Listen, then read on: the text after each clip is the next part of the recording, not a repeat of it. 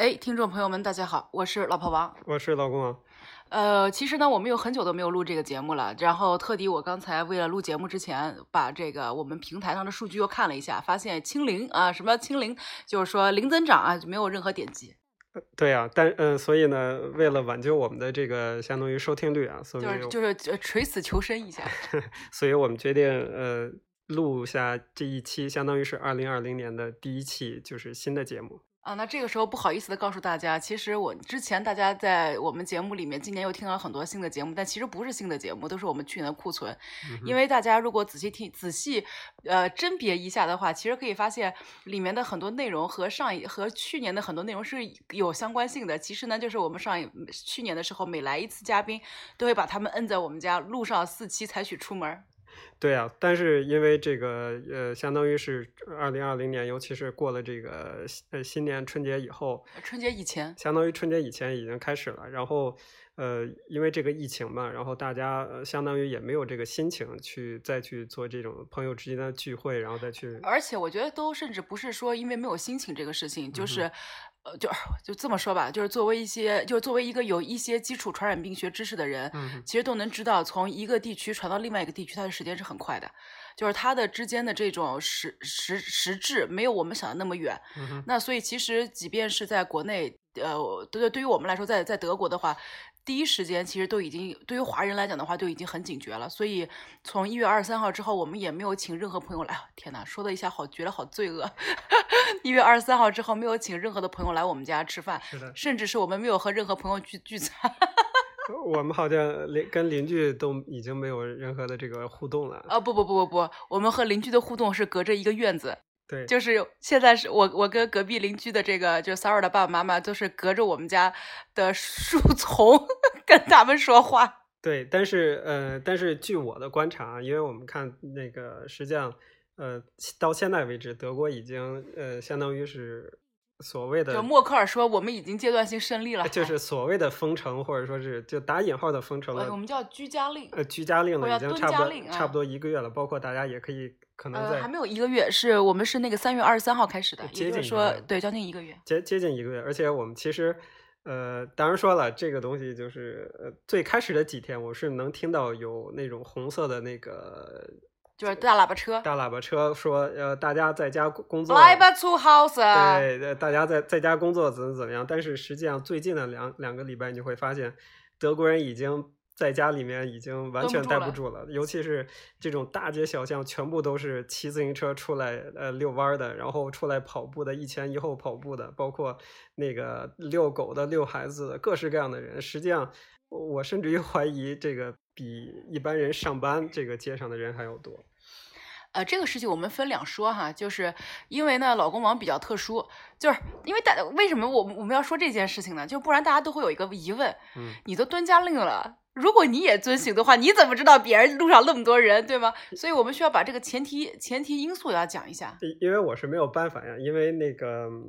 呃，我们实验室是没有停工的。就这么说吧，就是因为我们家太穷，买不起那几千万的设备。倒倒也不是主要，主要因为是是这样的，我觉着可能是因为我们呃学学校包括我们组的这种领导呢，是完全发扬了呃德式的这种严谨精神哈，打严谨打双引号，打双引号的严谨精神，同时呢也发扬了这种科学家的这种打引号的理性探索精神啊。哎，这个我我我补充一下，这个严谨呢，其实我们指的就是什么？这就是。Bureaucracy 相当于就是遵遵从一些这个权威人士的这种权威意见，所以对于他们来讲，他们是没有一些自己的这种预见性的。他们的这些呃所有的关于疫情的消息呢，基本上都是听上面的，或者说是他们这种所谓的这个我们讲这叫。呃，罗伯特·考赫是吧？这个对，就是呃，柏林呢，在夏洛蒂医学院有一个研究所，就是德国的病毒研究所。那这个这个病这个病毒研究所呢，是以罗伯特·科赫这个人为命名的，因为这是算是这个大牛了，传染病学的大牛。然后，那这个研究所有多么厉害呢？相当于就是有的人说啊，叫中国的这个张宏文啊，这个，但其实呢，就是说德国做的这些跟疫情相关的政策，啊，基本上都是以他们作为一个基本上都是出自于他们，所以。呃，就是在我们，在我，尤其是实际上是我亲身体验的，就是我们学校，包括我们这个这个物理系，然后包括这个这个马普所这个大组，从上到下基本上都是。呃，它的这些措施是亦步亦趋，是亦步亦趋的。实际上是可能是隔几天或者隔一个礼拜、两个礼拜开始进行一次更新，然后它的措施开始升级。最开始的时候要求，呃，大家也可以来啊，只不过要保持一些就所谓的 social distancing，就是所谓的这个社交社交距离。社交距离。然后呢，再过两三天的时候，发现哦，这个可能措施呃，最开始他们是想的啊，洗洗手啊，多洗手啊，然后。那个不要碰嘴啊，不要碰碰眼睛就可以了。之后呢，过了两天发现可能情况不太对，然后开始做 social distancing。然后之后当呃，实际上是我，因为我们相当于是慕尼黑大学嘛，当我们的隔壁的大学，当然是我们是在同一个同一个在校园里面，就是慕尼黑工大已经宣布，呃，所有人，包括实验室的工作人员，包括。学生全部停工停课，就除非你是养小动物的，你你你不来，小动物就死了。全部停工停课，在家里蹲的时候，我们的这个物理系的这个这个头头毅然决然的决定，我们可以继续工作。主要是因为哈佛上不了班了，你们就希望能够抓 抓个漏。但是 实际上，说实话，效率还是还是也不算高嘛。呃，所以呢，这个时候呢，你就可以看到，基本上每隔两三天就会收到领导的邮件，就说啊，我们的措施又升级了，然后我们呃开始要呃限制在实验室的人数了。隔两三天就会发现啊，我们可能呃消毒液不够了，我们要开始自制消毒液了。直到直到最近的时候，也就是实际上是上个礼拜，其实你看我们这个封家令已经进行了差不多一个月了嘛，直到三月二十三号到现在，对，几几乎一个月，直到上个礼拜。呃，我们的这个大老板才呃正面评价了戴口罩的这种有效性，所以直直到从实际上是上个礼拜或者说上上礼拜开始，我们才开始戴口罩，或者说我们才被命令戴口罩。当然说对于我我个人来讲，我因为我作为中国人，作为中国人，我们在国内疫情开始的时候已经有所警觉，同时也相当于是那个有所准备，有所准备了嘛，所以我们还是有一点点库存的。但是这个时候，而且特别是我们的好朋友，就是大家呃在。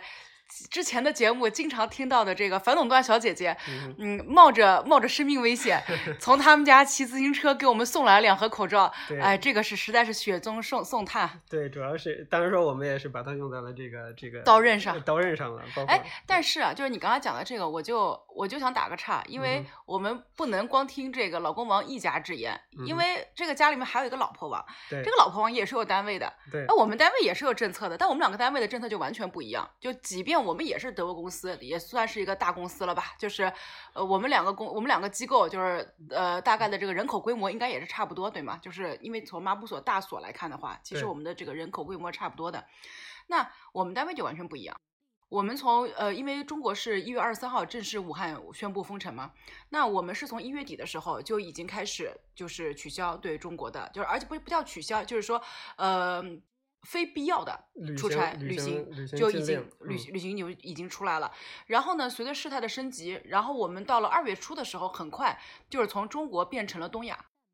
这个速度是非常快的。然后之后，呃，虽然德国是在三月二十三号才宣布居家令，但是巴伐利亚是提早了一个礼拜，虽然半个礼拜宣布了居家令，那我们公司是更早。也就是说，我我们的三月初的时候就已经建议大家在家办公了。然后在二月份，因为因为我们按照时间说，所以在二月二月份的时候，我们就已经就是在嗯，因为那个时候就二月份的时候，其实意大利的疫情已经开始了。对，并不是说完全等到三月份，对吧？才一下子爆发起来。所以其实二月份的时候，意大利就已经爆发起来。然后，因为我们要把这个时间顺序说一下，大家可能对于德国会有一个感觉。那意大利爆发了之后呢？因为这个时候是一个特别特殊的一个时间点，就是在于，呃，大家圣诞节都回来了，然后呢，可以继续休假去滑雪了。去滑雪啊，对。所以呢，今年还有个什么特殊呢？是因为这个全球气候变暖，这个阿尔卑斯山以北地区啊，当然主要指的是我们德国这种比较低地，哎，没什么雪，所以大家都。都去意意大利滑雪去了，奥地利、意大利、奥地利、意大利，所以就是大家就是看，就是嗯，意大利早期它这个最严重的这几个省，就大家看到可能是波河沿岸啊，就是波河，大家可能就呃重温一下初中啊或者高中地理知识，就是亚平宁半岛上面有一个最北边，其实就是阿尔卑斯山的北路，那中间呢有一个叫做。呃，就是 Alp Alpino，就是呃，Alpino 就是亚平宁山有一个品牌就叫 Alpino 啊，叫亚平宁山。然后呢，亚平宁山和这个阿尔，其实亚平宁山就是就是就是 Alpino，就是阿尔卑斯的意思。那我们中文翻译的原因，所以在这两个山中间有个河谷。所以呢，像意大利早期大家看到最严重的这么几个地方，一个就是这个米兰周边。整个这个伦巴底大区，你好像你好像是说差了，我我们之后再分析啊，对，意大利的不不不不，我只是想让大家就是简单的了解一下这个滑雪是个什么什么情况，所以呢就简好吧，意大利我们回头再说。简单来讲啊，意大利最严重的三个地方，其中有一个就是在滑雪场啊，然后呢，所以这个滑雪场的人们啊就开始愉快了，因为大家可能对这个滑雪场没有什么概念，因为国内就是一般，比如说你去崇礼啊滑雪，就是你滑完雪不会说是从崇礼滑到内蒙古，对吧？就是不不是这么个账，但是呢，在欧洲这边，毕竟我们这个这个小国寡民，那基本上呢，你滑一个雪 就能从这个国家滑到呃另外一个山谷了，就是你就 就这么一个情况，所以这个地方它的人口流动性是非常大的。那呃当时呢，就有这么一这么这么一伙人啊，这个从从这个意大利和这个奥地利滑雪区，他们把病毒不叫不就把不要把病毒啊，就是他们就实际上已经被感染被感染了，但他们不知道。回到德国，回到德国之后呢，哎，好死不死，我们正好赶上复活节，呃，我我们正好赶上狂欢节。狂欢节是个什么呢？是在北威州啊，就是北威州，大家也没什么印象啊，就其实就是杜塞尔多夫、科伦、波恩的这个城市所在的这个州。这个州呢，他们有一个特色，就是搞狂欢节，就是这个狂欢节。其实到处都有狂欢节，哎，到处都有，只是他们最有特色。呃呃，可能是因为他们这几个城市连接的比较紧。最有特色是最有特是两个原因，你说这个也对。第一个是最有特色，就是其他地方搞狂欢节没有他们那么疯、那么野啊、那么狂、那么欢。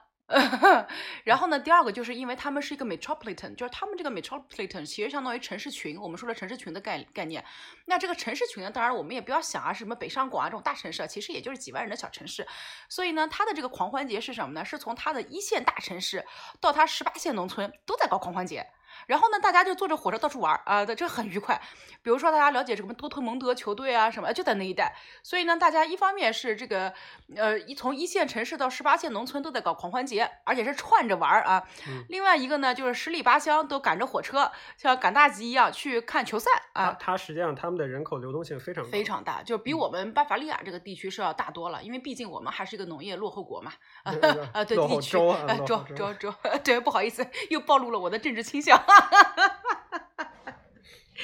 所以，就是德国，其实，在二月份的时候，就在最开始，就是因为这个狂欢节的这个事情，就已经开始爆发起来了。然后呢，所以就是因为这么一个，就是全球层面，就不仅是从就是中国，然后到了东亚，然后到了意大利，所以它的这个所谓的疫区这个概念是不断的在扩扩散扩张。所以我们公司呢，就在二月份的时候，就很快也包含了像意大利这些地方，就是说你从这些地方回来了，不管你有没有被检测。或者是说你和他们是密接，那我们就建议你在家里面工作，而且这个时候也出了邮件，就我们基本上是从这个一月底开始，就一个礼拜一封邮件，就随着事态的升级，从刚开始只是说嗯建议不去中国出中国出差，然后到了东亚，然后到了意大利。然后到了就是你建议你在家，然后就到了三月初就变成了我们在彻底彻底在家工作，就没有说强制在家工作，而是说希望你在家工作。然后呢，在德国政府这个嗯三月二十三号宣布这个居家令了之后，是如果说你必须要到单位，就比如说你电脑没拿啊什么这个那个那个这个的，就是我们的办公室就通过邮寄的方式寄到你家去。如果说如果说你好死不死你非要上班啊，你说我不去不行，那必须要就就要就要就要这个我们总部的这些领导去批准了，嗯，就是这么一个情况，所以你会发现这个差别是非常大的。就是为什么我们公司就是作为一个不科学的，我不是搞科学的研究的一个公司，我们在那么早，就是难道是因为我们多金所以怕死吗？不不不，我觉得也有有一部分原因，有可能是这个工作性质的原因。当然说我也没办法替我们领导洗洗地啊，因为。因为我们有效啊，那个所有做实验的，包括所有做实验的组也全部关掉了。但是，呃，也有可能是因为是我们的这个呃，这个相当于是想冲 nature。不不不，我们没有那么远大的理想。当然说是，呃，我觉得可能能出两篇更好。主要原因是因为，呃，像像我们的话，可能是以实验为主，就是很多时候并不是所有人。你如果在家工作之后，你会有有一些东西去做，这个我觉得是是领导最担心的问题。所以领导这个时候他他可能会担心，他可可能会讲，比如说你如果是做理论模拟的，你是比如说你就可以做用电脑远程控制啊，去去做一些事情的时候，你有事情做的时候，他会劝你说，哦，你可以在家工作。但是，呃，有一大部分人是没有事情的，而且他们又不想让实验停，呃，那个中断嘛，所以他们就说，哎呀，我们还是在尽大可能的维持我们的这种实验室的运转。但是对于你们来讲，比如说对于你们这些搞咨询的呀什么的，可能更多的是上嘴皮碰下嘴皮，更加就能干。比如说更多是看资料啊，看文看看 YouTube 呀，对吧？看看文件呀，看各种各式各各式各样的文献。我觉得这这里面可能有一点点比较细微的差别。呃，另外一个呢，就是我讲的是说，可能是对于科学家来讲，哎呀妈，这话一说，我都不知道该怎么接了。对于对于这些这些这些科学家来讲，他们可能有一个就是我刚才讲的迷之自信，就是一个对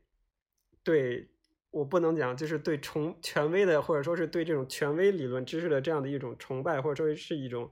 理性的傲慢。这种理性的傲慢，他们可能觉得就是说，我只要听官方的这种，或者说是专家的指导。你要相信科学。你要相信科学，就你要，你只需要听了官方的这种指导意见，我们就就是在某种程度上是安全。但是事实上证明，我们实验室没有出出比较大的纰漏啊，除了。嗯，除了确实有有一个人，呃，实际上是是是是外边的这种分公司的这这样就是 spin off，就是从 spin off 转转制公司。对他，他是可能也是因为滑雪的缘故，所以才导致这样这样结果。但实际上，呃，我觉得这是一个原因。另外一个原因可能也是因为就是，嗯，呃，这些这些就是比如说我们这些领导也怎么样，他们可能对这个。这个病毒，或者说对这个病毒的认识，确实不如我们这些华人，因为我们实际上在一月初，呃，一月二十几号的时候，就或者说甚至于二月初的时候。到到二月底，我们有差不多一个半月的时间做这种心理建设、心理准备，对这个病有一个非常充分的认知。我们知道这个病它造成了什么样的破坏，然后它会有多大的这样的一个这样的一个这个蔓延程度，有多强的传染性。而且这个里面其实还不仅是说单纯你对科学的迷思啊这个东西，而是说，因为像我之前这个文章，哎，这个时候又要开始王婆卖瓜一下。其实之前也写了很多文章了，嗯，其实在这个里面它还有一个非常大的一个区别。就是在于在西方，大家为什么会对于这样的传染病会非常的淡漠？它的一个基本原因就是在我来分析啊，就是在于他认为我的公共医卫生体系足够的健健健康，就是它足够的呃健呃健全，所以它能够抵御。帮助我抵御伤害。他认为我，比如说我通过我的这个流流学流行病学的研究，我通过比如说我的这个 ICU 的这个数量的保障，我能够相当于一个是一个是一个 safety net。其实这也是一个理性的傲慢，因为什么呢？因为作为一个普通人来讲，他是没有办法像你研究的这么细的。其实这个我们是可能到下一个下一期节目才去具体的去研究这个公共卫生体系是怎么样。来保证这种社会的这种大部分的这种人的这个健康，然后同时这种社会的稳定运转的。但是我觉得作为普通来作作为普通人来讲，他们可能就是对他们这个。就选出来的这个政府，就是对他们的专家，对他们的这个专家所构建这医疗医疗体系是一种呃非常信任，或或者说是迷之自信也好，或者说是一种非常信任的态度。这个其实这个又反过来说啊，就是虽然就是我们不说什么民主国家不民主国家这个事儿啊，选不选出来这个事儿，就是因为即便是欧洲，因为欧洲的文化地域差差别还是很大的。那德国说实话，它属于一个专家治国型的一个国家，就是你有一个 Doctor Titer，你的那个 Doctor Titer，你就已经在德国就可以横着走了，对吗？就简单来讲是。其实这个英国、德国，我觉得就是欧洲，它都是这么一个情况。对，是的。啊，但英国是私人那你 Doctor 一一般般啊，一般般。所以就是他们就就是认为说，这个专家说，就他不像美国，因为美国就很有意思，就是在于，譬如说，特别是川普上台了之后。因为，呃，其实这个是你会发现，就是我们以前认为是个纺锤型社会，它是一个更加就是稳健的，政治上的、经济上的更加稳健，因为你有中产阶级可以消费，对吧？但它我们反过来去看，它也是一个建制化的这么一个社会。那但是呢，就是因为随着这个就是经济的这个贫富差异就越来越大，特别是你经济危机之后，你不停的放 QE，你放了 QE 就是这个 quantitative easing，easing，就是你放了这些东西之后，就是量化宽松之后，相当于你的这个资产价格是越来越高。那在这么一个情况下，就是你们有资产的人就越来越越有账面价值，没有资产的人就越来越贫穷，因为你的工资并没有明显的上升，所以就会使得他的这个两极分化之后啊，他这个社会建制化的可能性就越来越低，所以大家反而不相信专家。所以，比如说，你看美国，美国即便现在就虽然不，我们不不说特朗普政府啊，就是比如说，即便是有很多这个州州这个层面的州长啊，他们就是脑子算也算是比较灵光的，他们会听他们的所谓的这个 scientific advisor，对吧？他们的建议，但是民众会说，我。我我我们有工作的权利，我们有这样，我们有那样，就是他不会，就是他这个事情，这个这样的现象，其实在欧洲并没有发生。就欧洲民众确实可能会说，我希望有工作，但是他不会说，哦，我我不听专家，我不听这个这个东西的，我就要去工作。而欧洲他反而是这个政府会一直在强调说，我们的所有的 policy 是 scientific based。就是科学，就是以科学为依据的。但是我觉得是这样的，我觉得就是，尤其是德国人啊，就是包括我们周围听到的这些德国人，他们倒不是说是因为我要工作或者怎么怎么样，实际上他们确实是信任这种专家的这个话，同时呢，他们真的是认为这个这个病它就是一个流感，呃，而且打心眼里认识，他们真的是打心眼里认识，所以对于他们来讲，工作不工作呃不重要。不能让把你关在家里，这是最重要的事情，所以他们一定要出来跑步，一定要出来这个骑车带孩子，一定要出来这个遛狗，这个是这个是最重要的事情。这个遛狗，对，所以所以这个，因为我平时说实话，我真的很少看到三儿爸爸带他们家狗出去遛。邻居啊，我们邻居。但是我最近经常看到他爸爸带着他们家的狗哈出去遛。对，但是所以所以这个时候，这也是一个很有意思的事情，就是嗯。比如说，而且我觉得萨尔妈妈胖了，你觉得没？呃，是因为她遛狗遛的比较少了，所以被他爸给呃这个遛狗机会被他爸给抢走。我觉得是这样，就是一般的科，我们讲这个科学家，他是一个相当于是有一种理性思维也好，或者怎么样的。但是很多时候，呃，科学家他反而是变成了一种。这种理性的信任，就怎么讲呢？就是比如说，我是一个信徒，呃，或者说是我是一个搞物理的，或者一个搞化学的，他们就会去信任这个传染病专家，就会去信任这种这种病理学专家。他们可能就也有可能是他们没有时间去细究这里面的这些细节的这些内容或者这些东西。如果他们比如说做的功课像你一样这个充分的时候，他们就可以认识到哦。这些专家他说的东西可能是有问题的，但是不不不，这个这个又是另外一个问题啊，就是因为这个时候呢，又有一个不叫学科啊，又有一个我们这个公共政策的专业方向，叫做 emergency response，嗯，叫什么应急应急应急反应吗？就是就是就是说，比如说你出了自然灾害啦，你出了大型的传染病了，你应该你这个相当于你的这个急救体系、救援体系、应急体系应该怎么做？嗯，那在这个里面呢，就是我们不说别的国家，别的国家我也不太懂啊。比如说德国，嗯，这个这个呢其实是有脚本的，就是说你随着这个事态的升级，研究是研究。但是呢，你对公众，因为你毕竟要考虑到，比如说大家是会有恐慌心理，因为恐慌的时候，它有很多可能性都会发生。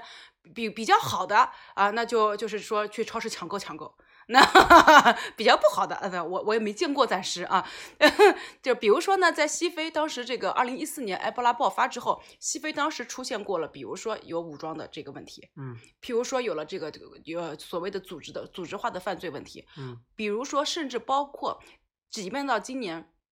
这次新冠出现了之后，Ivory Coast 象牙海岸，他们的当地的居民居然会去去会去呃烧检测点，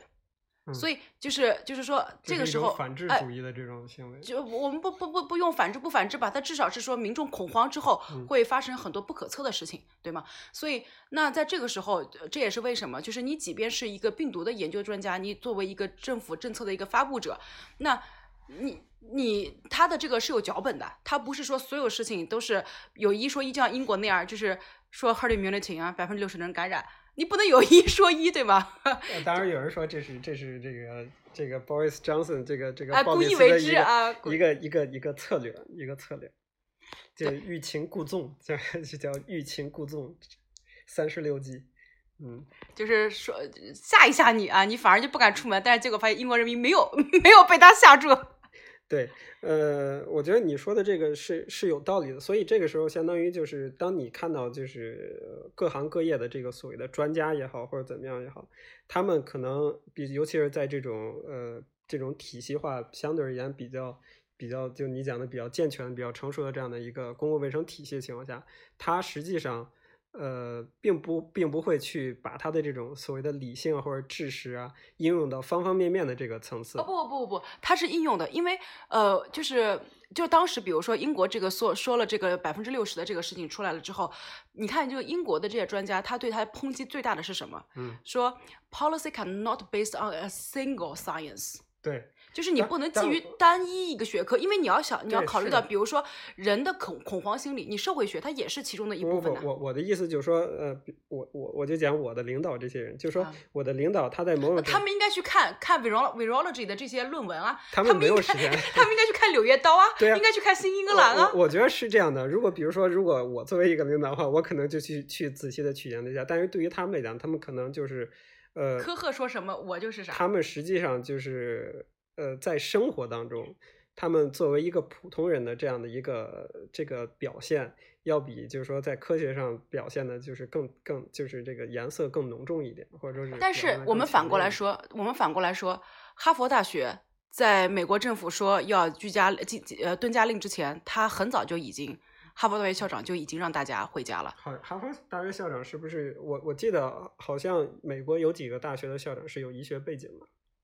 啊，我不知道这这个，包括好像我我好像听我我如果没有记错的话，好像耶耶鲁大学的校长是有医学背景的。但是我们即便说哈佛耶鲁，他是因为就像我们这个四川的主政官啊，这么这么睿智，是人家是有这个 Doctor Titer 的。那除此之外，譬如说我们去看，嗯，就是美国就是居家令最早的是谁？是加州，嗯，是硅谷。那硅谷是从三月十六号就开始，美国是四月一号，那硅谷是三三月十六号就提早了两个礼拜，所以我们就可以发现现在。加州的这个数据比美国其他地区的数据要早很多，呃，就是要要好很多，就是要相对要要平很多，特别是跟这个纽约相比，因为它的人口，加州人口是比纽约是要高一，呃，就是三藩的人口是要比纽约的人口要高一倍的。但但是即便如此，如果我们是看这个硅谷的科技巨头，他们在三月初就已经做了这件事情，就让就建议大家可以 home office 了。对呀，所以我这个我也没有办法再继续替我老洗地了，替我老板洗地了。这个这个是说实话，说实话，呃，其实，在这一段时间，我们呃很多时候对这些政策还是在某种程度上是有一定的不太理解的。这个尤其是作为中国人来讲的话，因为它的一个直接影响就是，譬如说，老婆王到了春天就会对花粉过敏。那我只要一打喷嚏，我只要我一咳嗽，我只要我的喉咙一痒，我就不知道我到底是。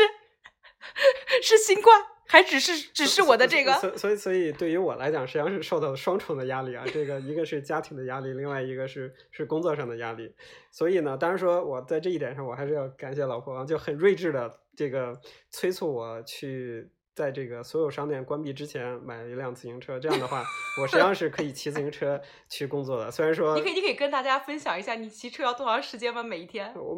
当然说了，这个会贻笑大方啊，因为我呃每天的话单程可能要要用到一个小时呃十五分钟到一个半小时，多远多远？差不多二二十公里的样子，所以往其实这个速度已经可以了，因为我们毕竟要考虑到就是德国的这个路啊，不像咱这个天安门前面这个路那么宽，嗯，它很多都是这个小土路，呃，所以你想你想骑得很快，这也不太现实。对，所以我我我基本上现在的这个状态呢，就是呃，可能比如说一个礼拜去呃去两到三次实验室呢，然后呢就是基本基本上是以这种隔一天去一次的频次，因为其其他其他时间你就远程控制。不不不，因为其他时间我需要在家休休息我的腿，主要是这个原因。然后呃，当然当然说了，我们还是呃很幸运了。那个虽然我们的领导。嗯，对吧？这个，这个，虽然我们领导是是这样的，这样这种决策，这这样的决策，但是我们最后还是基本上很逊的。这这个大组里面是没有没有太多的这个这个疫情的这个发展的。我觉得也有一个主要的原因，可能是因为，呃，因为做实验的人嘛，一个是可能比较乖，一个是也比较日日日夜颠倒，另外一个呢就是比较远离正常人群，所以被感染的几率也比较低，也有可能是这样的。就因为你们只是去买个菜，对，最而且我们家连菜都是我买。最多最多跟公众接触的途径，可能就是就是去超市买菜。我觉得，呃，大部分的做这个搞搞搞这种科研的人啊，基本上就是这种生活状态。就是所以所以就你们本身就已经 social distancing 了，就不需要再给你们 social distancing 所以所以对于我们来讲，可能这反而也是一个这个不幸中的这个这个大幸。就是对于我们来说叫呃叫新常态，那对于你们来说本来就是常态啊！难道人生不是这样的吗？对，是所以所以这也算是一种，所以这也算是这个万幸万幸吧。所以我们还是那个，当然说呃，好像下个礼拜德国就差不多可以开禁了。就是解禁，呃，是是这样的，就是因为这一期节目也快结束了哈，就就简单来说，我们就把德国现在的这个政策来简单简单给大家复盘一下。就是嗯，这个礼拜呢，默克尔又做了一个电视讲话，然后他基本的意思呢是说，首先第一，嗯，从下个礼拜一开始，这个八百平米以下的小商店可以恢复开门。对，呃，第二呢，就是说从这个四月五号之后，呃，学校可以陆续开门。那考虑到这个小朋友啊，五月四号，哎呀，不好意思，今天都几号了？今天呃十几号吧。五月四号，那像对于这个呃幼儿园小朋友来说的话，他们实在是管不住不摸自己的嘴啊，不摸自己的鼻子啊，所以呢，幼儿园会延期开放，所以他们的计划是五月四号这个幼儿园啊这个学校是可以开放，然后嗯生活逐步恢复正常，但是呢，他也留了一个口子。就是说，我们在他们在四月三十号的时候会把这个整个的情况再重新的复盘一下，看看它的疫情是是有可能做一次新的这种这个预测和预演。对，如果说不行的话，那这个日期会再往后推。那像大型活动，像球赛这种东西的话，那到了八月底之前，你都不要再想去开了。所以这样的话，它也给大家一个基本的心理预期，特别是对于很多，因为在这个里面有很多是做生意的人，对吗？就是我说的生意，不仅是说你买卖东西叫生意，你开一个演唱会、球赛也叫生意，对吗？所以这样子的话呢，就会给大家在自己的财务上会做一个准备。对，嗯，那要不然先这样，我们其他东西我们下一期再录。好，就这样。嗯，大家再见。嗯，拜拜。